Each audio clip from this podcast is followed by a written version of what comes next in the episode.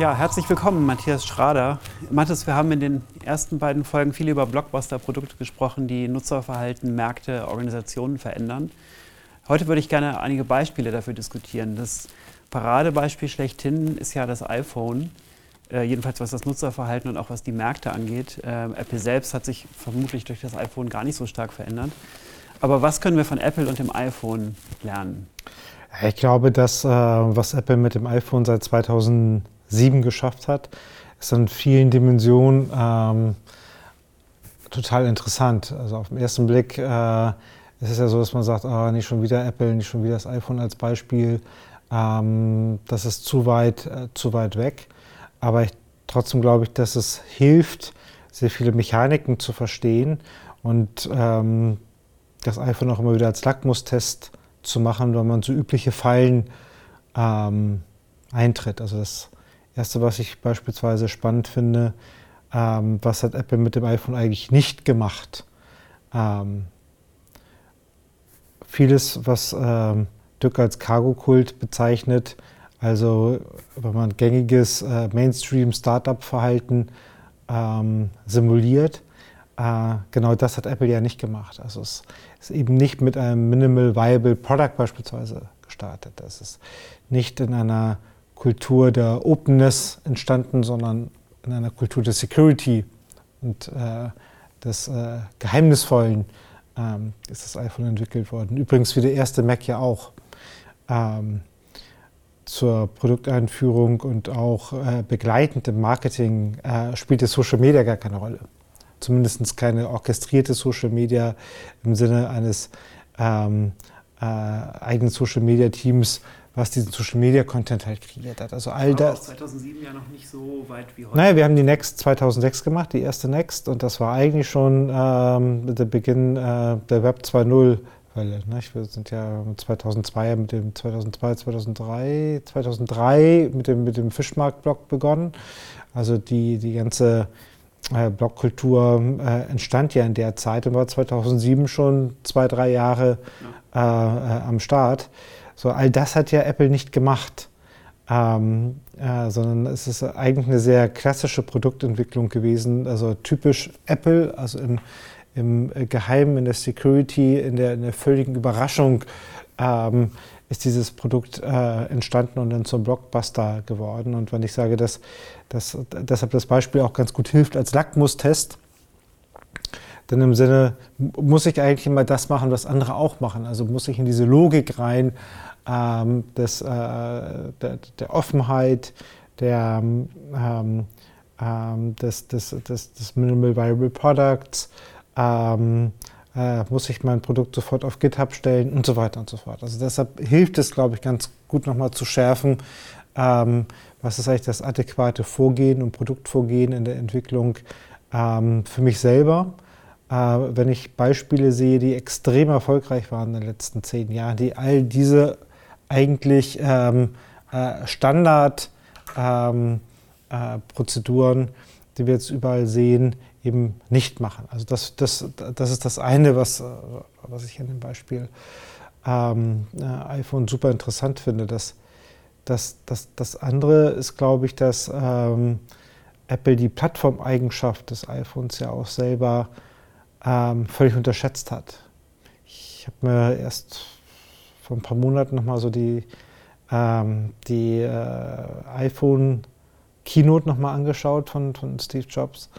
Ähm, wie wurde das Produkt eigentlich eingeführt? Was, was war eigentlich die, die Story und ähm, das, das Mantra? Und das waren damals äh, drei Themen. Es war ähm, ein Telefon, ein iPod, ein Safari-Browser und einem Gerät, das iPhone. Das hat er immer wieder wiederholt. Der Browser, äh, das Telefon Ah, das iPod. Ja, das war.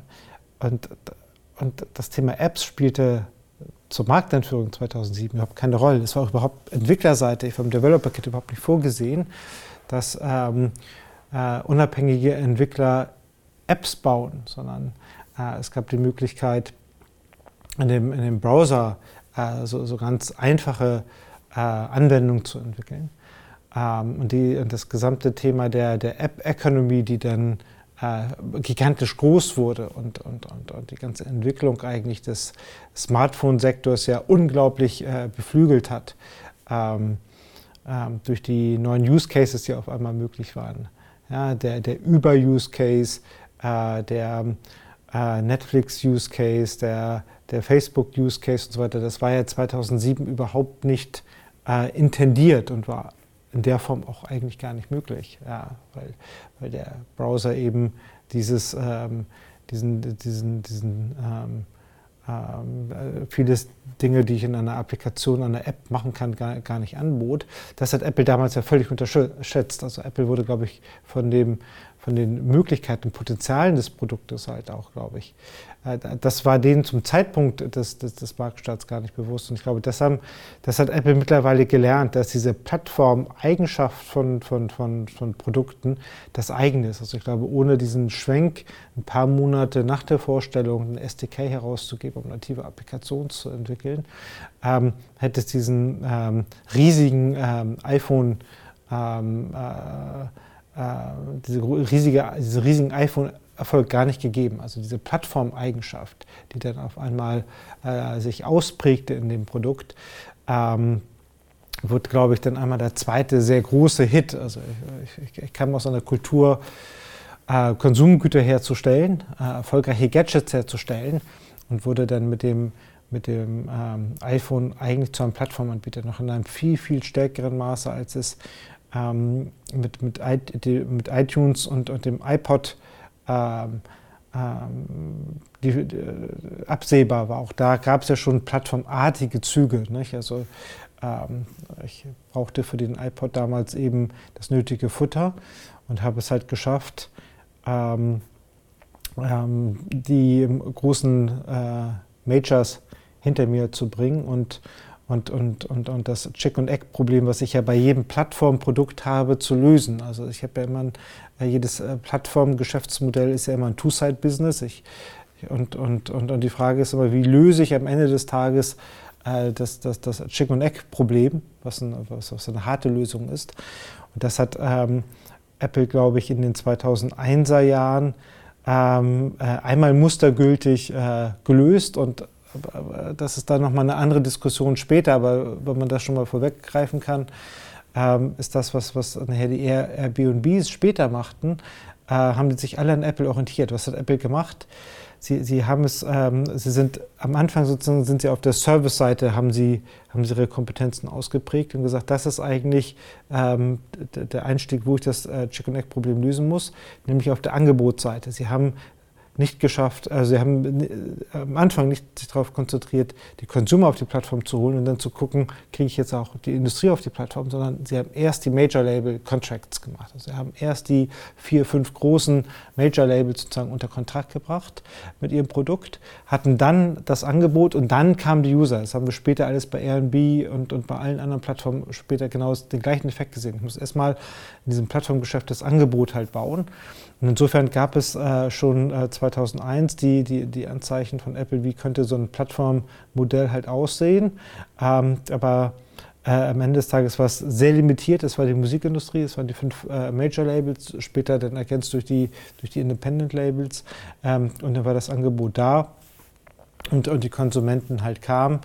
Ähm, und, und dann gab es halt so kleine Momente wie beispielsweise Nike Plus in den 2004er Jahren, 2003, 2004, wo man sehen konnte, ah, so, so, so, äh, so eine Plattform wie, wie der iPod und, und iTunes ist auch in der Lage, äh, sich zu öffnen. Es ist nicht nur der, der, der Musik-Use-Case, sondern es ist auch der, der Sport- und Laufen-Use-Case und ich kann so einen kleinen Plastik-Schrittzähler sozusagen in den Turnschuh halt einbauen. Da gab es schon mal so kleine Zeichen, wie so ein Plattformmodell aussehen kann bei der Markteinführung 2007 des, des, des iPhones äh, stand das aber überhaupt nicht erkennbar und auch von dem, von dem, vom, von der so vom Software Developer Kit eigentlich äh, im Vordergrund. Also man hat es da eigentlich nicht gesehen. Die, die Möglichkeiten waren im Browser halt äh, sehr limitiert. Die Entwickler haben es eingefordert.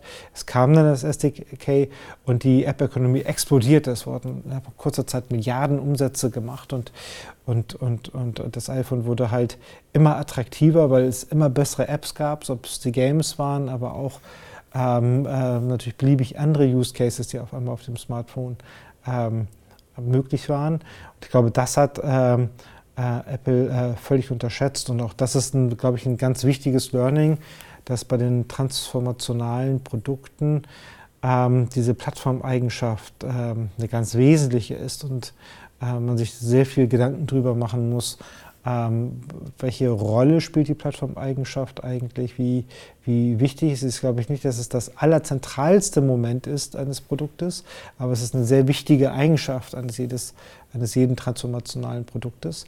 Und dass ich mir auch schon beim Produktdesign oder beim Service-Design sehr gut überlegen muss, wie löse ich das Chicken- und Egg-Problem, um am Ende des Tages halt für beide Seiten ähm, äh, der Plattform ähm, hochattraktiv zu sein.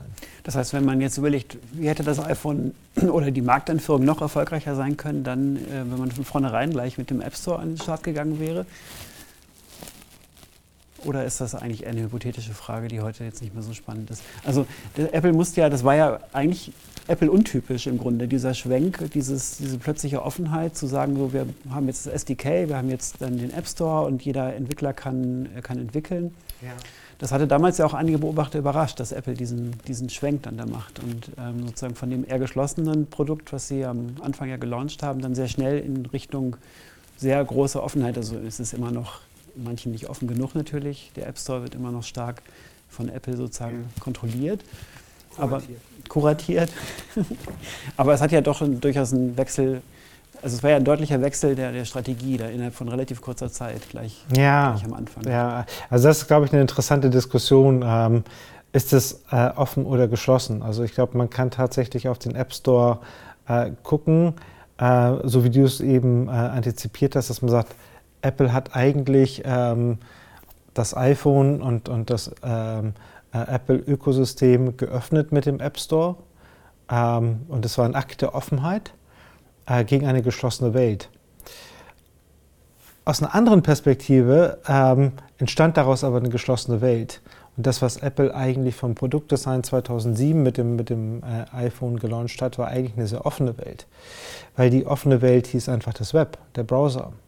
Und eigentlich ähm, war das ja die, die äh, alte Google-Ideologie, ähm, sich ganz stark auf den, auf den Web-Use-Case zu fokussieren und zu sagen, eigentlich ist in dem, in dem Browser die Offenheit halt drin. Also bis zum Betriebssystem. Also ich kann auf Chrome mit sozusagen bis zu Chrome OS, also ich kann daraus sogar ein Betriebssystem halt bauen. Aber im Grunde genommen eine offene Plattform zu haben, äh, auf der beliebige Use Cases halt möglich sind. Weil wir kamen ja historisch nochmal aus einer geschlossenen CompuServe AOL-Welt. Ja, das war ja die alte Welt, die äh, irgendwann äh, 94, 95 zu Ende ging. Aber wir haben ja von Mitte der 80er Jahre bis Mitte der 90er Jahre in einer geschlossenen Welt gelebt. Also entweder waren die Hürden so hoch, dass es Terminal-Anwendungen waren. Also ich musste tatsächlich sozusagen mit der, mit der Konsole ins Usenet gehen. Oder aber ich hatte halt ein kuratiertes, konsumentenfreundliches Interface, was von Anbietern wie CompuServe oder eben AOL äh, kuratiert wurde. Das waren ja die alten Walled Gardens und der, der Webbrowser von, von Marc Andresen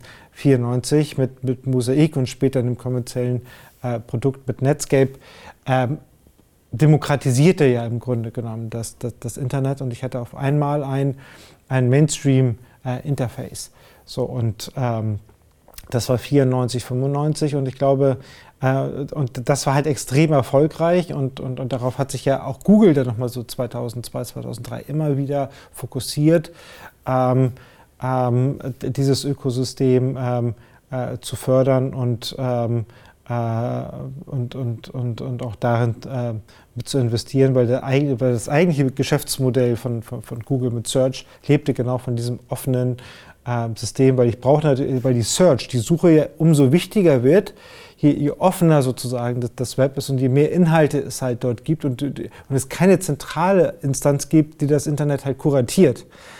Ja, und, und wenn es halt ein, ein total dezentrales, demokratisches System ist, äh, wo alle gleichberechtigt sind, dann brauche ich irgendjemanden, der dann eine Transparenz und eine Suche herstellt. Also Google war und ist umso erfolgreicher, je offener und transparenter dieses System ist. Und Apple, das ist total interessant, kam dann 2007 und ich setze nur auf den Browser.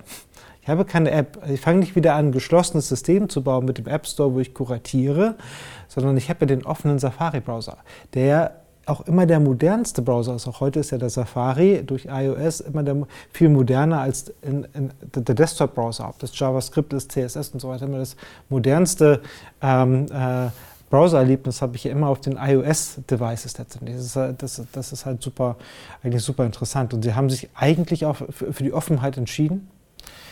Sie bietet aber aus einer, aus einer Konsumentensicht natürlich nicht das Optimum an, an, an User Experience. Ja, weil ich natürlich im Browser immer Einschränkungen habe. Das fängt halt bei dem Browserrand an, das fängt bei den Möglichkeiten an, auf die, auf die Hardware-Eigenschaften des, des, des, des iPhones zuzugreifen. Also ich kann eben nicht auf das Mikrofon, auf die Kamera, auf die, auf die Sensoren. Das konnten nur, nur die geschlossenen Apps auf diese, auf diese Sensoren zugreifen.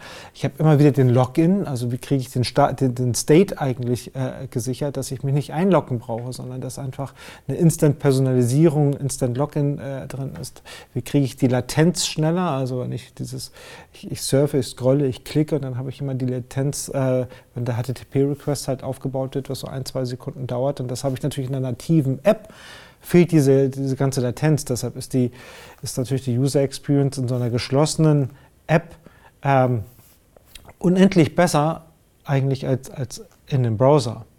Und, und, und die Entwickler haben deshalb das SDK gefordert, bekam es dann ja auch. Und es entstand dann aber eigentlich durch die Offenheit von Apple, den Entwicklern das SDK zu geben, entstand eine neue geschlossene Welt. Ja, also das ist ja das Paradoxale. Es entstand die geschloss, das geschlossene äh, äh, App-Ökosystem, was von Apple kuratiert wurde. Ähm, und in diesem geschlossenen System äh, prägten sich dann wieder neue Killer-Use-Cases aus, wie beispielsweise Facebook ja, den unglaublichen Anteil haben des, der, der mobilen Use Cases äh, auf, dem, auf, auf, auf, dem Smartphone, sodass halt ganz, ganz viel Nutzerzeit, die von diesen 150 Griffen eines, eines Users auf das Smartphone eben dem, dem, dem Facebook-Franchise gehört, ob das nun Facebook ist, Instagram ist oder WhatsApp ist, sozusagen, äh, und nicht mehr Apple. Also das, äh, das ist im Nachhinein, glaube ich, äh, ähm, schon echt interessant zu sehen. Das stimmt. Und wenn man jetzt sozusagen fragt, was kann man für die Produktentwicklung daraus lernen, dann heißt es ja auf jeden Fall auch frühzeitig schauen, so was, was fehlt eigentlich, was verlangt der Markt, das dann eventuell auch zu liefern, schlichtweg. Und damit die Plattformeigenschaft zu stärken oder zumindest in diesem Fall ja dann die Grundlage zu legen für den wahnsinnigen Erfolg, den das iPhone hingelegt hat. Ja, ich glaube, also das sind, ähm, glaube ich, äh, für, mich sind es äh, an dem iPhone diese zwei Key Learnings. Das eine ist, ähm, nicht jedes ähm, äh, Mantra äh, mitzumachen. Also muss alles total agil sein, muss alles total offen sein, ähm, sondern Produktentwicklung kann auf viele Art und Weise äh, am Ende des Tages äh, erfolgreich sein und auch genau es anders zu machen als, als der aktuelle Mainstream äh, kann zu extrem erfolgreichen Produkten führen. Und es muss immer adäquat sein zur eigenen Kultur und zu dem, was für eine Art von Produkt und zu der Ambition, die ich habe, ähm, passt es. Gibt, es gibt ja auch ähm, äh, Startups im Stealth-Mode, die seit drei, vier, fünf, sechs Jahren ähm, äh, in diesem Modus sind. Ähm, äh, weil am Ende des Tages muss das äh, Produkt, wenn es dann halt auf den Markt kommt, einfach perfekt sein. Und das, und das ähm, äh, Zweite, was ich extrem wichtig finde, ähm, und was das iPhone-Beispiel nochmal sehr stark gezeigt hat, ähm, dass diese Plattformeigenschaften äh, extremst wichtig sind und, dass ich immer überlegen muss, wie kriege ich eigentlich eine, ähm, eine Plattformeigenschaft in, dieses, in, in, das Produkt reingewebt. Ähm, ähm, und, und, und wenn ich diese Plattformeigenschaft halt durchdenke und das, versuche, das, das Chicken-and-Egg-Problem zu lösen, muss ich immer von der, von der Service- Seite kommen, also von der Angebotsseite. Ich muss erst dafür sorgen, ähm, dass äh, geeignetes Angebot auf dieser Plattform ist. Ähm, und dann kann ich letztendlich halt die Konsumenten heranführen. Also ich muss jetzt äh, dem, iPhone-Beispiel, ich muss oder im iPod-Beispiel ähm, erstmal die Musikindustrie haben und dann ist es interessant für die Konsumenten. Ich muss erst auf dem Smartphone die entsprechende Sensorik haben, die APIs haben, ich muss das Developer-Kit haben, dass es den Entwicklern Spaß bringt, dass es sexy ist für die auf dieser Plattform halt zu entwickeln, dass sie selber sich überlegen, welche Use Cases sind dann eigentlich interessant und ähm, äh, und kann dann letztendlich halt ins Customer Facing gehen und, und dann kann es halt dem Markt halt anbieten. Ja. Ich merke gerade, wenn man mit Apple und dem iPhone einsteigt, dann hat man natürlich jetzt ein wahnsinnig, wahnsinniges Riesenthema. Das, dagegen sieht jetzt alles andere, was man sich angucken kann, natürlich irgendwie klein aus. Ja, daran bist du jetzt äh, schuld. genau, das habe ich jetzt verbockt. Ähm, also Apple ist in vieler Hinsicht eine Ausnahmeerscheinung. Das ist, glaube ich, klar. Ähm, das äh, gibt es nicht noch ein zweites Mal so in der Form.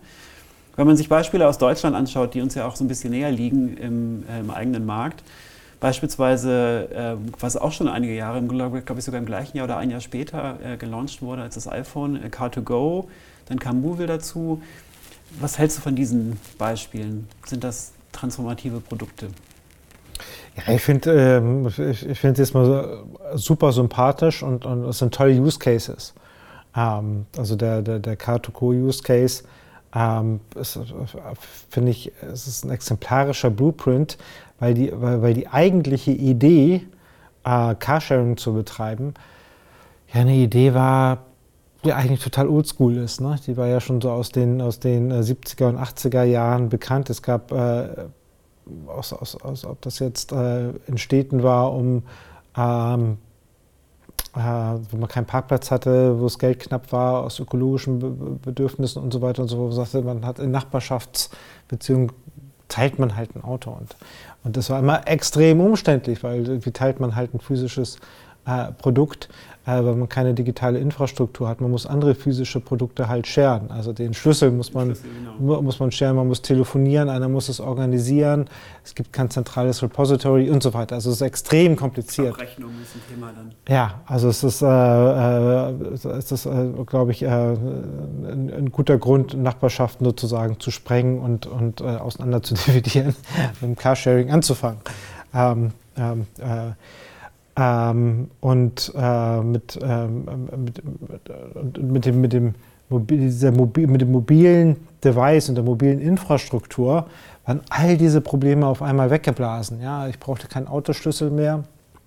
Ich brauchte keine, äh, die, man konnte die, die, das Management in die Cloud verlagern und so weiter und so fort. Also äh, ex, extrem ähm, charmant, ähm, diesen Kerngedanken des, des Carsharings äh, komplett äh, und stringent ähm, durchzudigitalisieren.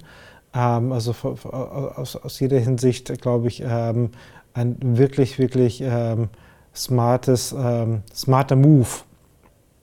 Ich weiß gar nicht, ob, da, ob, ob das Wort Movil daherkommt, wahrscheinlich nicht.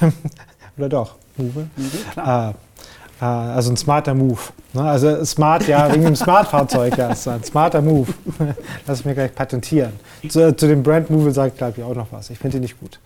Ähm, aber ähm, äh, insofern ist das, glaube ich, ein Use Case, der ähm, ähm, ähm auf, auf, der, auf der einen Seite auf der Hand liegt, auf der anderen Seite aber auch schade ist, ähm, dass, dass er dass er so beschränkt ist. Ja, also das ist äh, so ein Smart, ähm, äh, äh so ein, so ein äh, äh, Car2Go in einer Stadt äh, zum Laufen zu bringen, stelle ich mir als einen unglaublich auch aufwendigen Prozess vor. Also man muss ja erstmal die Fahrzeuge ähm, äh, in die Stadt bekommen. Man muss mit, den, mit, den, Städten Deals machen, dass man die gemeinnützigen oder die, die Parkplätze nutzen kann. Man muss Kämmerer überzeugen, dass dieser Business Case irgendwie auch für die Stadt halt aufgeht, äh, dass die Ökobilanz stimmt.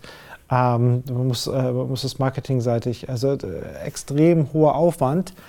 Ähm, äh, am Ende des Tages doch für ein für, eine kleine Nutzung. Also, ne? also das ist ich nutze selber äh, Car2Go, aber und immer wenn ich den Service nutze, bin ich hochzufrieden mit dem, mit dem, mit dem Service, aber nutze ihn doch in der, in der Regel halt selten und, ähm, und, und, und, nicht täglich.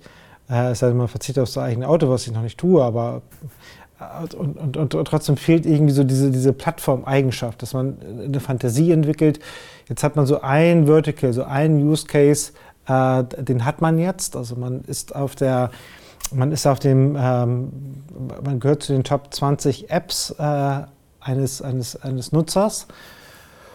Und, und, und wie kann ich jetzt eigentlich äh, eine Plattformeigenschaft mehr ausprägen? Also wie kann ich da mehr Geschäftsmodell, mehr, mehr Relevanz eigentlich reinbauen in diesen, in diesen Service? Äh, und, und äh, das ist irgendwie nicht erkennbar, dass, dass das halt passiert. Insofern finde ich, find ich da schon eine gewisse Limitation in dem Car2Go-Konzept. Und dann gibt es auf der anderen Seite die, die Muttergesellschaft, Movil.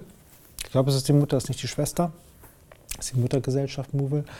Ähm, wo schon mehr spürbar ist, da ist mehr drin, also wo es um das gesamte Täter, äh, Thema der, der, der, der, City-Mobilität ähm, geht. Also wo ich auch meine, äh, meine Fahrkarten für den öffentlichen Nahverkehr lösen kann, Fahrrad. Ähm, äh, buchen kann, das Bike buchen kann und so weiter und so fort. Und, und, und das steht irgendwie so nebeneinander. Ich habe ich hab so Car2Go und ich habe Movil, jetzt muss ich die Movil-App nehmen oder die Smart, also es, ist, es ist nicht integriert. Das ist auch, glaube ich, für den, für den ähm, Konsumenten erstmal so nicht sichtbar. Und ich glaube, da, da, da, muss man sehr stark in Vereinfachung denken, dass, dass, dass man das jetzt in zwei Apps aufspaltet. Äh, äh, verstehe ich entweder falsch oder ich, ich habe es noch nicht so richtig durchdrungen.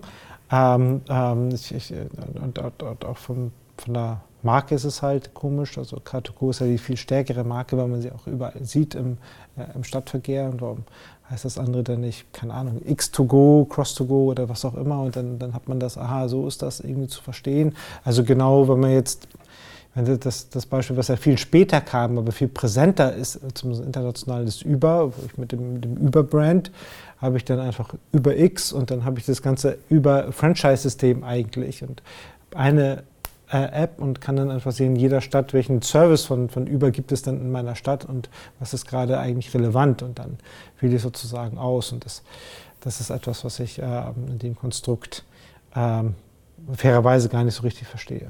Ja. Was man sich ja überlegen könnte, also zum einen, Mercedes hat ja nun auch noch, also die, oder Daimler hat ja noch ganz andere schöne Fahrzeuge. Das hat ja BMW mit, äh, mit ähm, Drive Now hat das ja anders gelöst. Da gibt es ja eine größere Palette an, ja. an Fahrzeugen. Das wäre so ein, natürlich ein Schritt. Aber wenn man über Plattformeigenschaften redet, ist natürlich auch die Frage, warum überhaupt sich auf das Mercedes-Universum beschränken. Also warum nicht viel mehr Hersteller irgendwie mit an Bord holen und damit auch mehr, mehr Masse da auf die Straße bringen insgesamt. Also ist natürlich immer die Frage, gibt's, rechnet sich da das Geschäftsmodell dahinter? Aber so ist es tatsächlich auch in der Wahrnehmung recht limitiert. Also ich habe genau ein Auto, ähm, das sich im Grunde ja auch hauptsächlich für Kurzstrecken eignet und, äh, und im Wesentlichen ja auf, selbst nur auf die Zentren der Ballungsräume sich beschränkt. Also selbst in Außenbezirken ist es ja häufig nicht verfügbar. Ähm, insofern recht limitiert äh, tatsächlich als, als Ansatz. Aber das ist eben die Frage an, Daimler, warum sie es so gemacht haben. Genau, also ich habe, ich habe ja in, dem, in den Mobilitätsthemen äh, die unterschiedlichsten Use Cases. Man kann es ganz direkt halt mit, mit Drive Now halt vergleichen. Dass, da hat ja ähm, nach meinem Eindruck die, die äh, Funktion halt des Carsharings hat ja auch dort äh, die Nebenwirkung, vielleicht ist es sogar die Hauptwirkung, Showroom zu sein für die, für die neuen Fahrzeuge. Ja, also ich kann mir vorstellen, da jetzt keine konkreten Zahlen, aber ich das an meinem eigenen Erleben mache, bin ich äh, schon den, den, i3 beispielsweise, der erstmal so ein Umdenken halt erfordert. Ähm, ähm, da sind wahrscheinlich viel, viel mehr Leute mit dem i3 gefahren in einem Drive Now-Kontext als eine offizielle Probefahrt bei BMW mit dem i3. Also man, man lernt diese neuen Fahrkonzepte einfach kennen oder das Go-Kart-Feeling des ähm, BMW Minis. So, das, ist, das, das erlebt man einfach in den in den Drive-Now-Situationen. Also man hat diesen, diesen Effekt letztendlich halt der verlängerten Probefahrt eigentlich oder der alternativen Probefahrt. Äh, da fehlt dann der Anschluss eigentlich in das Autohaus. Das, das ist ein Vermissenserlebnis auf der einen Seite. Auf der anderen Seite äh, ist ja das gesamte Kategorie-Thema auch eine Kooperation mit Europcar, Drive Now, die Six-Kooperation.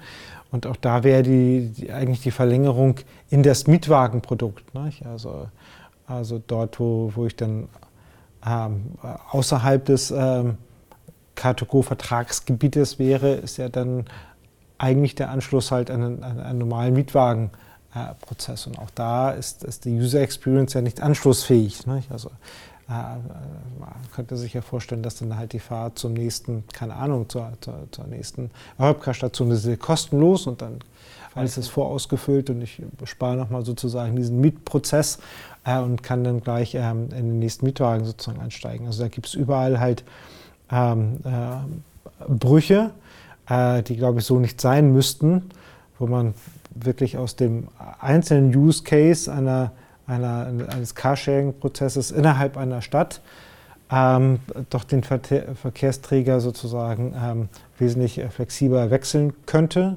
einerseits, und B, für die, für die andere Gesellschafterseite, den, den ähm, Autohersteller, äh, auch aus dem Thema alternative Probefahrt, nenne ich das jetzt einfach nochmal, auch mehr ähm, Wert schöpfen könnte.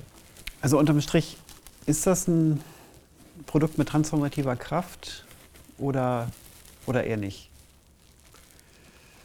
Ich glaube schon, weil, weil ich glaube, dass das, das ähm, äh, Thema Carsharing äh, auf jeden Fall in den Köpfen der, der Konsumenten unglaublich viel verändert. Ich glaube, die, ähm, ich, ich, ich, sehe das an meiner, ähm, äh, meiner Tochter schon so die Frage, Führerschein ja, aber nicht sofort unbedingt mit 18. Und dann die Frage, brauche ich eigentlich ein eigenes Auto? Ähm, also diese Frage wird schon ernsthaft ähm, äh, natürlich gestellt.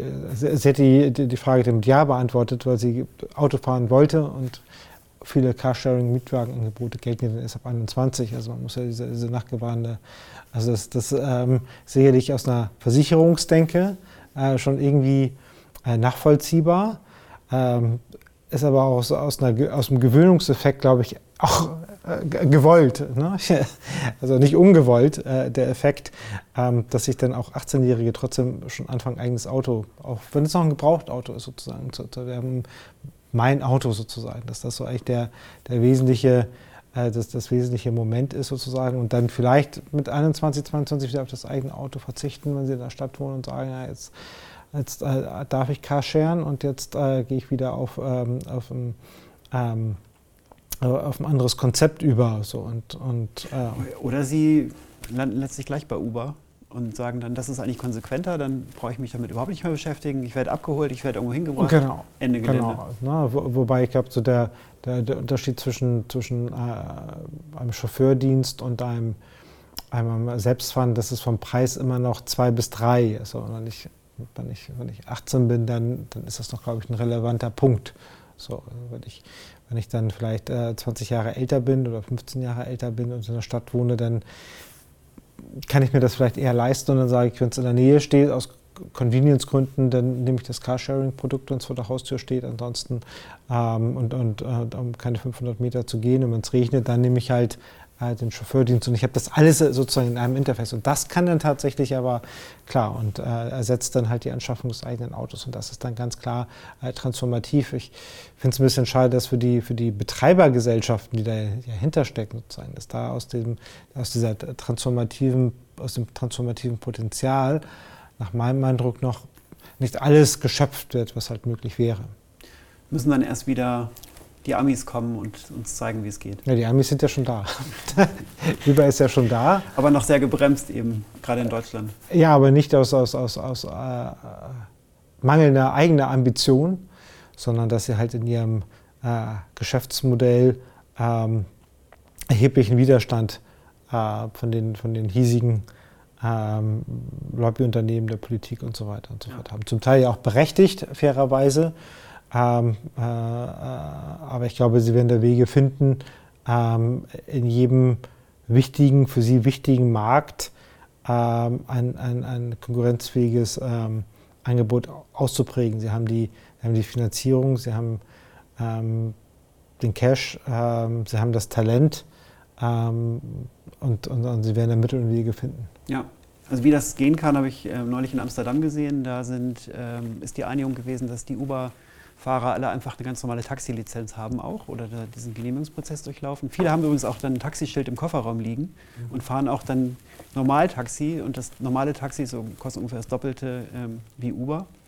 Insofern bedienen sie dann teilweise zwei Märkte gleichzeitig und äh, sind aber im Grunde normal lizenziert und damit sind diese ganzen rechtlichen Themen einfach vom Tisch und, ja. äh, und das funktioniert naja, funktioniert zumindest. Also aus so Nutzersicht hat es super funktioniert. Äh, man ja. kam mit Uber da halt zurecht und ähm, komme dahin, wo ich hin musste. Gut, vielleicht nochmal ein Blick in eine ganz andere Branche. Äh, und das liegt uns ja rein räumlich gesehen noch viel näher, wenn man sich Otto anschaut, die mit, mit Collins und About You in den letzten Jahren ja doch einen ziemlichen Coup eigentlich gelandet haben. Das, für manche Beobachter kam das auch relativ überraschend. Ist das in deinen Augen der richtige Ansatz, den Otto da gewählt hat? Äh, definitiv. Also ich glaube, dass, äh, das ist ein, ein extrem äh, spannendes Projekt, was, was Tarek dort macht. Ähm, ich glaube, sie, sie, sie, machen vieles richtig.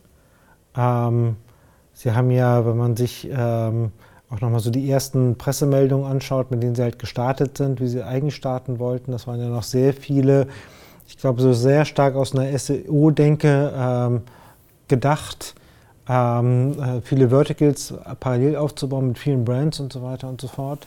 Und dann zu gucken, ähm, mit welchen Themen, mit welchen äh, Umfeldern ähm, generiere ich dann äh, Bootstrapping-mäßig äh, interessante Nachfrage, kanalisiere das dann. Also irgendwo so, ein, so, eine Plattformidee, von dem sie ähm, sehr schnell wieder weggegangen sind ähm, und sich dann auf ein Brand äh, fokussiert hat, äh, About You, was, glaube ich, im Fashion-Bereich auch extrem richtig ist, weil es ist am Ende des Tages, es ist, äh, es ist, ist Fashion auch ein sehr inspiratives Produkt. Ich ähm, brauche letztendlich halt auch das Kuratierende, ähm, das Inspirierende. Ähm, aber es ist natürlich auch äh, ein Geschäft, das äh, extrem stark vom, vom Sortiment und, und, und, und ähm, äh, vom Angebot halt lebt und ich äh, immer und, und die eigene Relevanz davon äh, extremst abhängt, ähm, welche Ware habe ich eigentlich am Start und, und, und, mit welchen Sortimenten, mit welchen Brands äh, bin ich äh, am Start. Und ähm, äh, andere Themen wie, die, wie, wie Plattformeigenschaften fairerweise erst an, an zweiter und dritter Stelle stehen. Ähm, und ähm, insofern fand ich jetzt in der Historie es genau richtig, äh, mal Dinge auszuprobieren, sich dann wieder zu konsolidieren auf, auf ein Brand, ähm, den nach vorne zu schieben. Ähm, und dann gab es äh, tatsächlich, ich glaube, darauf äh, zielte deine Frage auch ab, äh, ja schon in der zweiten äh, Iteration nach meiner Beobachtung diese, diese Plattformidee. Wir bauen im Grunde genommen ein Ökosystem auf.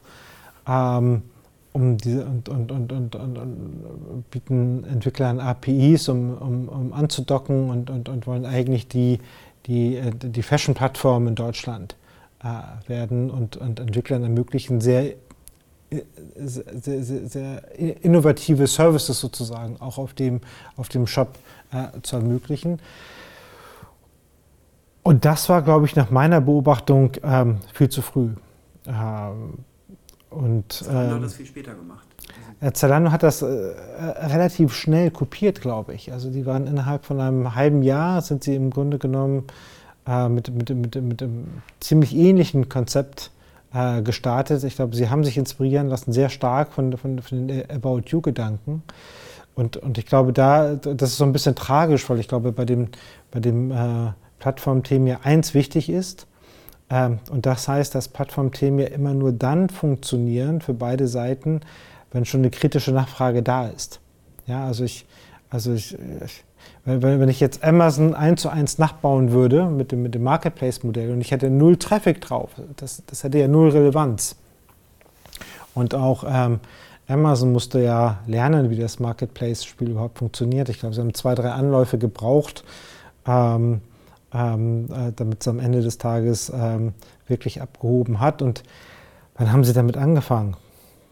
2004, 2005, vielleicht schon ein Jahr früher. Ja, relativ früh tatsächlich. Ah, aber zu dem Zeitpunkt, wo es dann wirklich gut lief, auch die Frage, wo packe ich denn eigentlich jetzt auch die, die äh, Alternativangebote auf der Product View wo positioniere ich die eigentlich? Mache ich das direkt unterm, unterm Bestellbutton? Mache ich das daneben? Wer rankt eigentlich wie?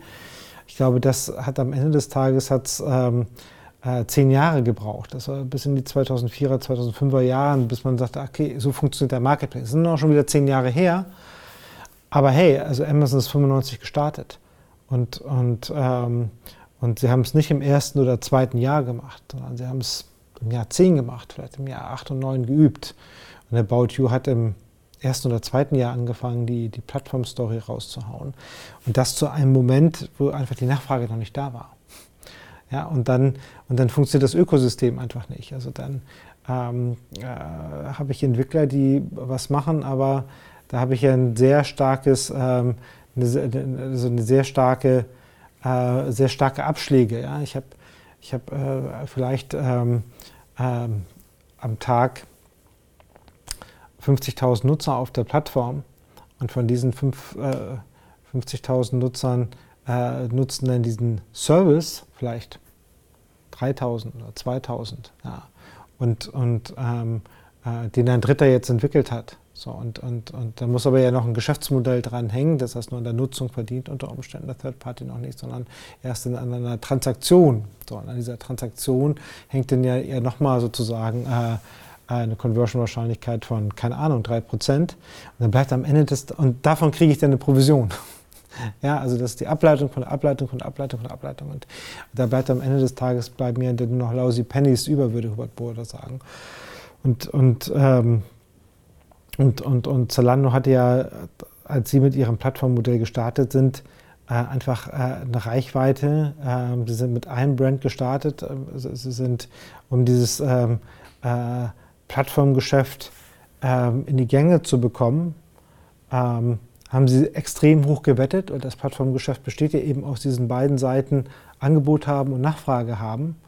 Und Angebot bedeutet im Fashion-Bereich, ich muss die Marken und ich muss die, und ich muss die Ware und Stock haben, damit ich das Lieferversprechen erfüllen kann. Also äh, brutal ins Invest zu gehen mit achtstelligen ähm, Invests, ähm, neunstelligen Invest, Entschuldigung, pro Saison, um, um, um die Ware am Start zu haben. Und dann auf der anderen Seite die Marketing-Spendings passgenau zu haben, damit, damit ich so viel Traffic auf der Webseite habe, dass die Ware, die ich im Lager habe, auch möglichst abschlagsfrei rausverkauft wird. Oder mit Abschlägen, die im Businessplan hinterlegt sind, sozusagen. Also die Ware muss ja das, das, das Lager einfach verlassen und dazu brauche ich eben den Traffic auf der Website. Umgekehrt, wenn ich, wenn ich äh, je mehr Ware ich habe, je mehr Brands ich habe, je besser ich sortiert bin in den Größenlagen, ähm, in den richtigen Brands ähm, und so weiter und so fort, desto relevanter bin ich natürlich für den, für den Nutzer, der auf der Plattform ist und desto höher ist die Conversion-Wahrscheinlichkeit. Je höher die Conversion-Wahrscheinlichkeit ist, desto stärker kann ich mir sozusagen im Marketing, ähm, in, der, Kundenneuakquise sozusagen es leisten, erstens hohe CPOs zu bezahlen für die, ähm, ähm, für die, für die Neukunden. Und, und, und wenn dann mein Customer Service stimmt und die Logistik sozusagen stimmt, dann gewinne ich darüber hinaus noch zufriedene Kunden, die dann wieder kaufen, was natürlich über den Customer Lifetime Value auch äh, mich nochmal darin bestärkt, entsprechend aggressiv in der Neukundenakquisition äh, sein zu können. So, und wenn, so, und das, da, da kann ich ja, da habe ich auch nicht viele Schüsse frei pro Saison. Es muss eigentlich in jeder zumindest in den ersten Saisons muss das halt funktionieren, damit dieses Rad äh, läuft. Ja? Also setze ich in einer Saison äh, die Marketingkampagne gegen die Wand und, und, ich gehe mit 200 Millionen Schaden, ähm, Warenschaden äh, aus der Saison, bin ich tot. Ähm, äh, oder ich investiere unglaubliches Geld ins, ins, ins Marketing und habe aber die falsche Ware oder bin ich lieferfähig, dann bin ich nachhaltig eigentlich auch tot, weil ich verbrenne mir halt den Namen. Und das zu matchen, das hat halt bei Zalando nach meinem Eindruck extrem gut funktioniert, dass der Schneeball kam ins Rollen, rollte den äh, Hang runter und wurde dann immer größer und relevanter und, und, und, und größer die Kugel.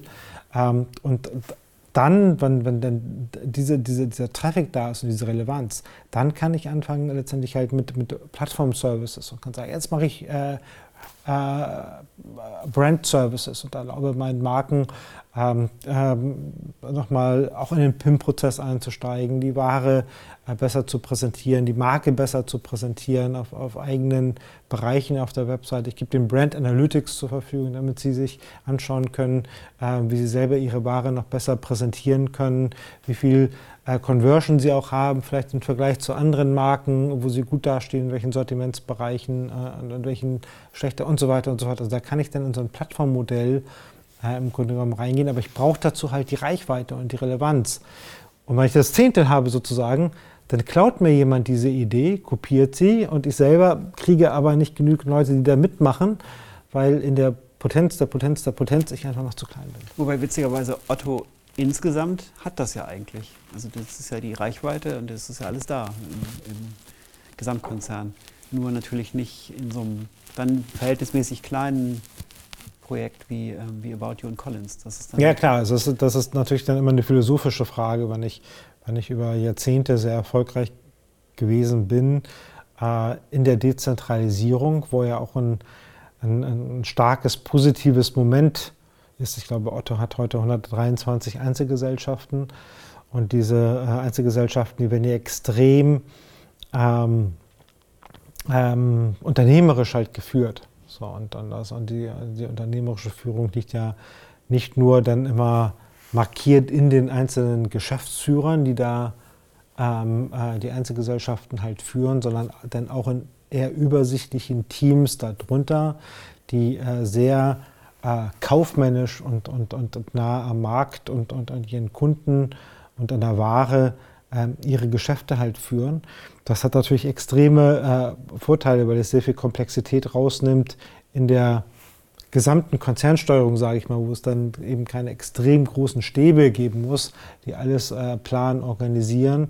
Aber der Plan- und Organisierungsprozess in solchen, in solchen doch sehr an der Ware und den Konsumenten hängenden Geschäften äh, außerordentlich schwer ist, sondern man braucht da die Leute direkt an der Ware und, und, und, und, und an den Konsumenten. Das hat extrem viele ähm, Vorteile, glaube ich, und, und, und, gehabt in den letzten 50, 60 Jahren. Dass, dass, äh, ich glaube, die Riesenherausforderung ist, dass im digitalen Zeitalter natürlich andere Kompetenzen auf einmal wichtiger werden. Und äh, das, das, das äh, fängt halt bei dem, bei dem Riesenshift im, im Einkauf statt. Ja, wenn, man sich, wenn, man, wenn man heute den Blueprint im, im E-Commerce sich anschaut, Amazon, ähm, dann ähm, äh, hat ja äh, Amazon die Einkaufskompetenz schon extrem früh an die Konsumenten halt abgegeben. Ja, also die, äh, historisch hat sich Amazon immer auf die Großhändler sozusagen gesetzt als Infrastruktur. Ja, der, der, größte Buchshop der Welt konnte ja nur abgebildet werden, weil ich auf den Schultern von Ingram Micro als Großhändler halt stand. Und die Intelligenz sozusagen, welches Buch äh, kaufe ich denn ein, das hatte Amazon gar nicht. Aber die Konsumenten haben aus dem Katalog ihre Bücher ausgewählt und dann halt bestellt. Also Pull, nicht Push. So, und, und, und dieses Mantra hat sich ja dann durch alle Sortimente eigentlich gezogen. Also ich brauche eigentlich als Amazon gar keine Einkaufskompetenz. Ich gucke einfach nur, welche Produkte und Sortimente die ähm, Kunden ähm, durch meinen Prozess ziehen. Also ich sehe das dann schon. Ja, und deshalb konnte ich auch im Marketplace im Grunde genommen mein Sortimentsangebot beliebig vergrößern. Und wenn ich sehe, dass bestimmte Produktbereiche, Kategorien, Einzelartikel äh, bestimmte Größen erreicht haben, dann habe ich sie mir selber sozusagen eingekauft, ja, auf Lager gesetzt, um meine Marge zu erhöhen. Und dann haben die Kunden daraus letztendlich halt gekauft. Ja. Und, und ähm, das heißt, diese, Einzel also diese Einkaufs, äh, dieser, dieser, dieser, Einkaufsprozess, der ja im Versandhandel auch bei Otto und den, den klassischen Versandern sehr stark ist, den, den brauche ich eigentlich in dieser neuen Welt, ähm, ist der einfach nicht mehr so relevant. Ich brauche ihn immer noch, gerade im Fashion-Bereich, ähm, aber er funktioniert dann doch äh, anders. Und was man nicht vergessen darf, und ich glaube, das ist äh, der zweite große Treiber, dass das äh, E-Commerce-Geschäft ein unglaublich technologiegetriebenes Geschäft ist. Also ob das jetzt die Logistik äh, angeht, ob das die E-Commerce-Prozesse angeht, ob es die Analytics angeht, die, die Customer Intelligence, das Optimieren, das gesamte Thema Performance Marketing, also dieser ganze, dieser ganze, diese ganze Customer Journey vom, vom vom ersten ähm, äh, Werbemittelkontakt ähm, bis zur Retoure ist im Grunde genommen hier ein technologischer, ein sehr stark technologisch äh, bedingter Prozess, der sehr stark ausoptimiert äh, werden musste, wo ich extrem viel Intelligenz brauche und wo auf einmal diese Software-DNA eines Unternehmens ähm, zum Vorschein kommen muss oder eben nicht, wenn ich diese Software-DNA eben nicht habe.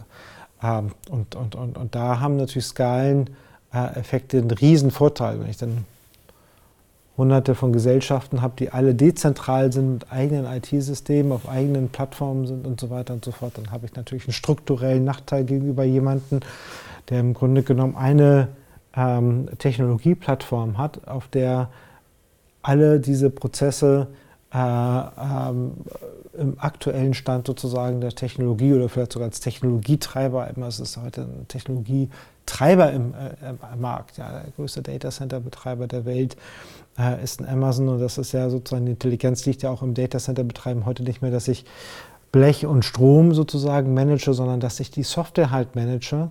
Ähm, das ist auch eine, eine Software-Company, wie ich, wie ich ein Datacenter halt manage und wie ich die, die Cloud-Lösung halt auspräge, wie ich Analytics-Lösungen at Scale halt baue und so weiter. Das sind ja, ähm, das sind ja alles äh, softwaregetriebene ähm, Themen. Datacenter wird heute über die Software de, äh, definiert und nicht mehr über die, die Physik.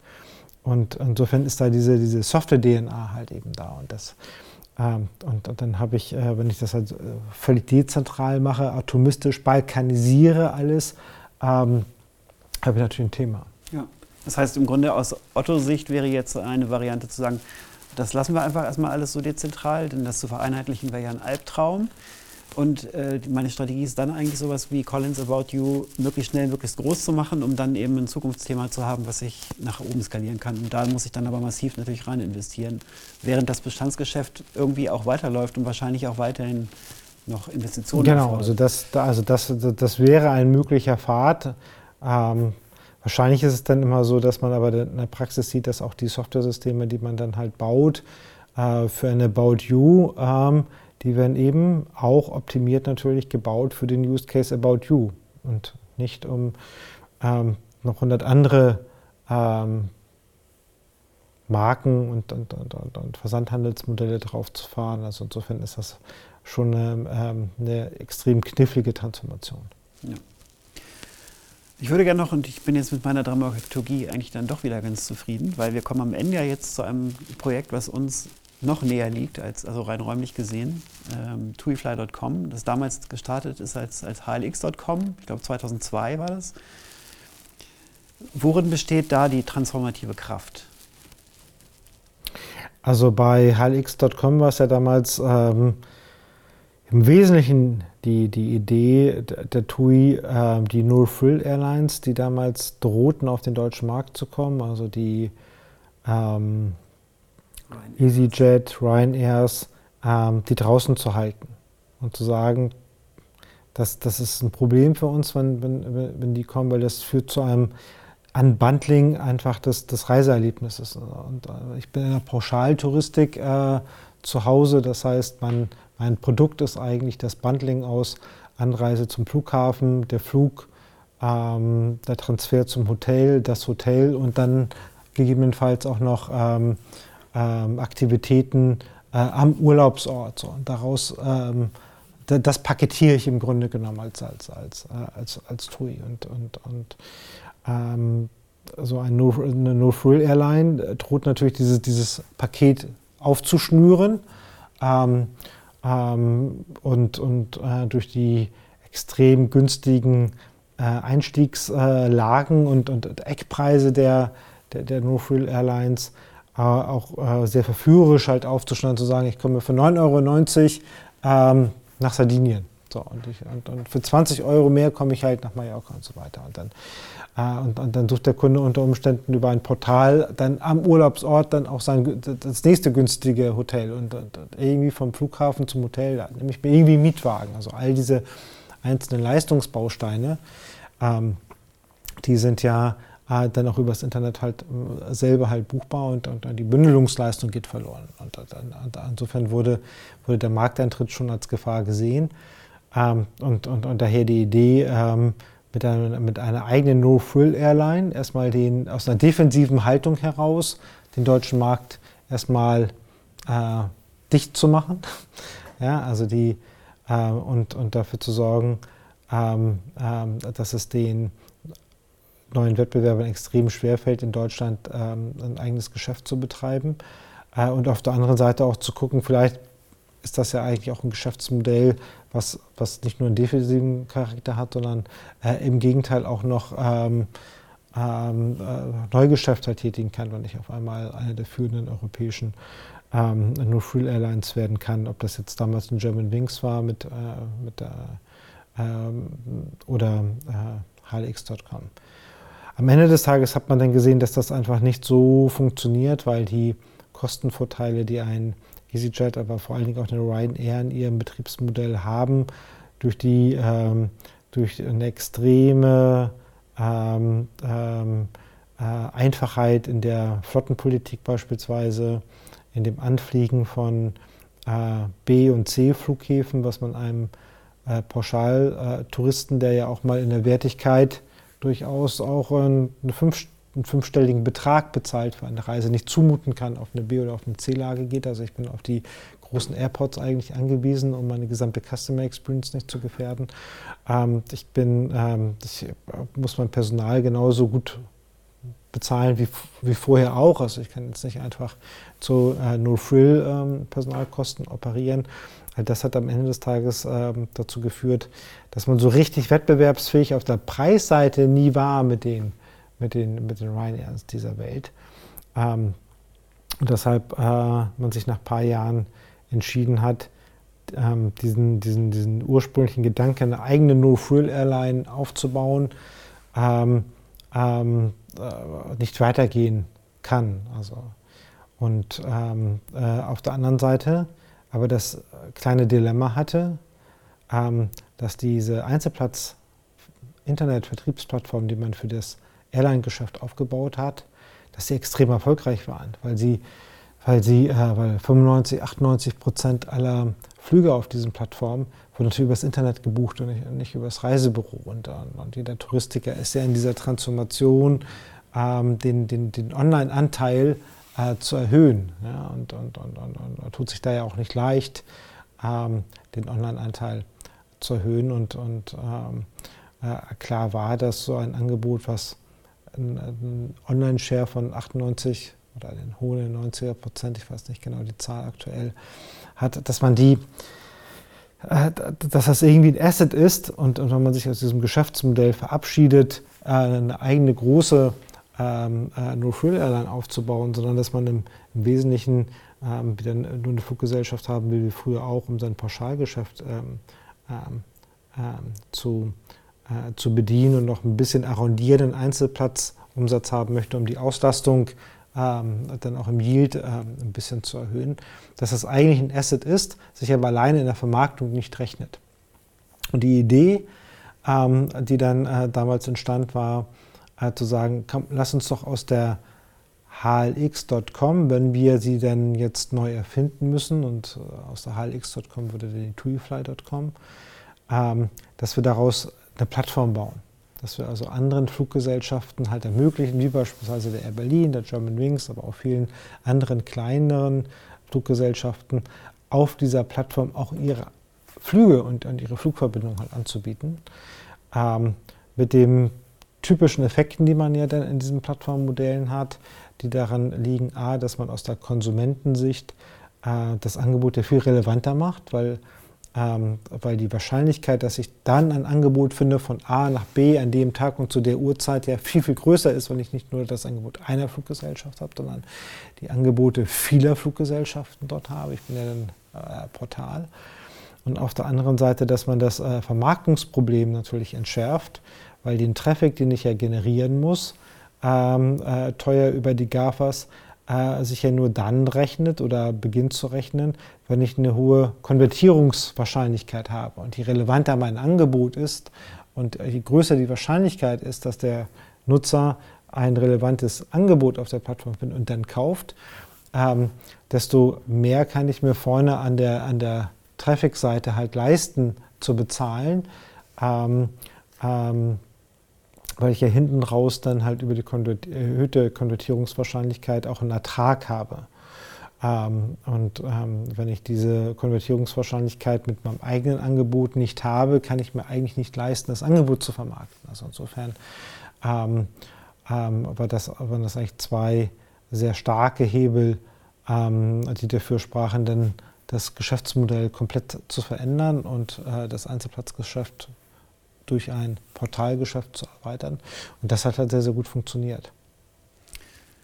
Das heißt im Grunde auch da anders, komplett anders gestartet und dann irgendwann, also im Startup-Deutsch heißt das ja Pivot sozusagen, man erfindet sich im Grunde nochmal neu, man sieht, was hat man für genau. ein Asset und was kann man genau. was machen. Genau, genau. Ich glaube, das ist, das ist halt immer glaube ich, dieses oder ähm, Effectuation, wie man es auch nennen kann, also zu gucken, welche, welche Ressourcen hat man eigentlich, welche Assets hat man eigentlich und wie kann ich das, äh, wie kann ich diese Assets, die ich habe, durch hinzufügen, addieren, ähm, durch, durch, durch, durch Umstellen äh, ein, ein, ein Modell wandeln, ähm, was am Ende des Tages das, das die Überlebensfähigkeit der Organisation halt sichert.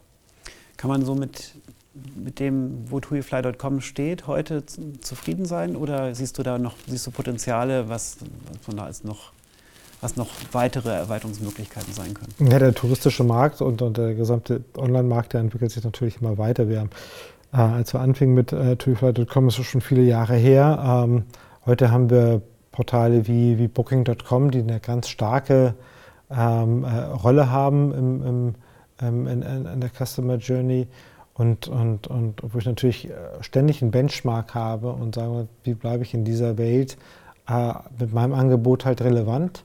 Ähm, wie ähm, äh, kann ich auch den ganzen Schwenk äh, der Konsumenten auf die, auf die Smartphones, wie kann ich das eigentlich in der, in der User Experience noch besser unterstützen. Also, jeder kennt es, glaube ich, dass der Web-Check-It, also die, die, Flugbuchung, die findet oft noch auf dem, auf dem Portal äh, statt, aber auch da wird, der, wird der, der Smartphone-Anteil viel, viel größer äh, und, und, und, wird dominierend in, in Zukunft sein. Aber ähm, viele andere Use Cases ähm, um den Flug herum, also das fängt ja an beim, beim Web-Check-In, den, den, den, jeder kennt, und bei der, und bei der Übernahme sozusagen des, ähm, des, des, Tickets dann in seine, seine, seine Wallet auf Android oder auf, auf, dem, auf dem iPhone. Das ist ja halt ein typischer Use Case, den, den machen eigentlich 95 Prozent natürlich heute ähm, auf dem Smartphone. Das sieht man ja auch, wenn man am Flughafen dann einbucht. Da ähm, gibt es ja kaum noch Leute, die dann ähm, einfach dann